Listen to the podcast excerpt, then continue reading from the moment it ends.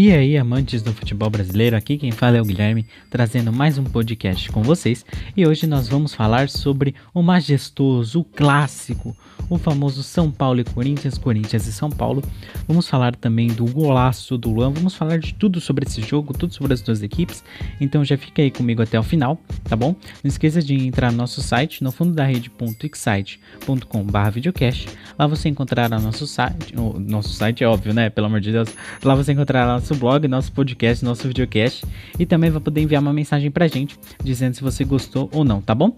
É isso, muito obrigado. A gente se vê ou se ouvir por aí.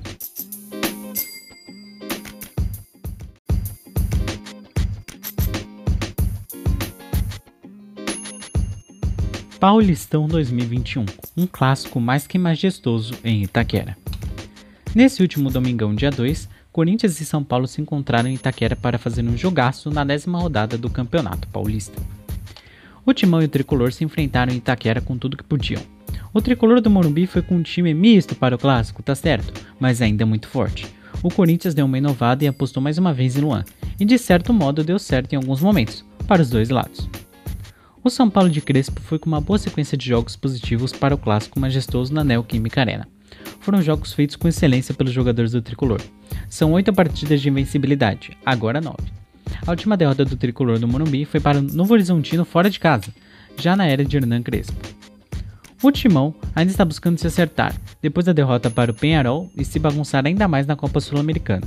O resultado do clássico não ser uma derrota já ajudou muito o clube do Parque São Jorge.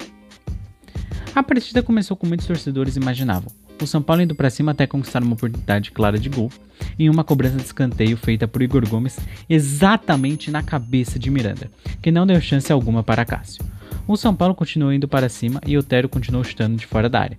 Tudo bem que ele tem um bom chute a longa distância, mas custa chutar mais forte para pelo menos um rebote ou um escanteiozinho que preste.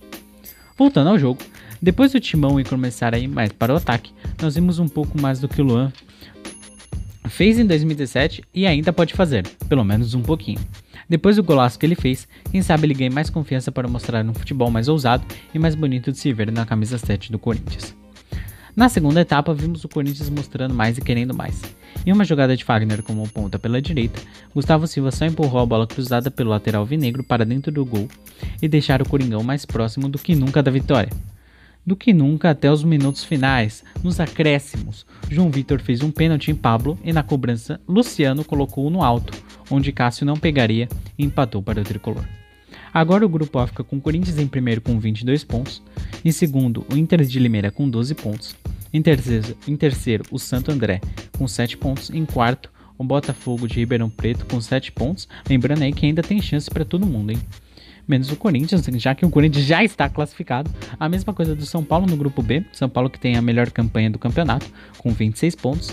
Em segundo, a Ferroviária com 12 pontos. Em terceiro, a Ponte Preta com 10 pontos. Em quarto, São Bento com 6 pontos. O fim de jogo em 2 a 2 não foi o melhor para os dois clubes, mas não foi tão ruim assim, principalmente se tratando de um clássico onde eram duas equipes em situações e momentos completamente diferentes uma da outra. Guilherme Paixão para a coluna do blog No Fundo da Rede muito obrigado, a gente se vê ou se ouve por aí.